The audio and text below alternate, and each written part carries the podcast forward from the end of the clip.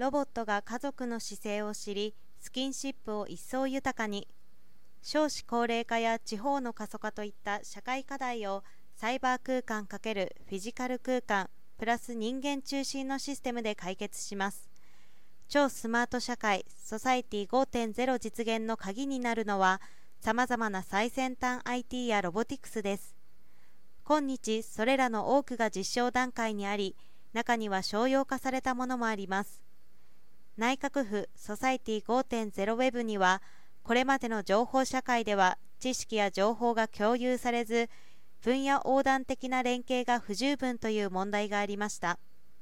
人が行う能力に限界があるためあふれる情報から必要な情報を見つけて分析する作業が負担であったり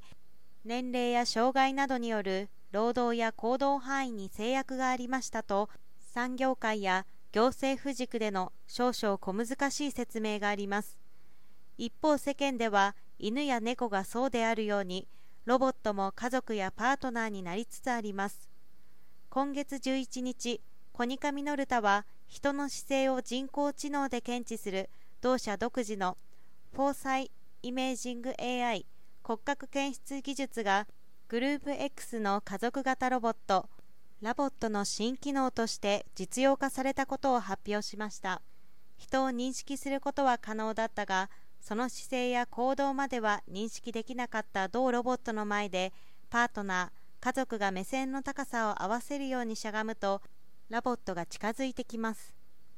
映像中の人物を自動検知しその骨格を高速検出してどのような姿勢をとっているかを推定する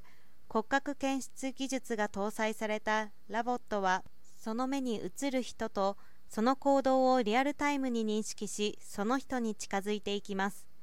反応及び動きの元となるフォーサイイメージング AI はコンピュータと人間のコミュニケーションだけでなく人行動分析やスポーツ分析などさまざまな場面で有用。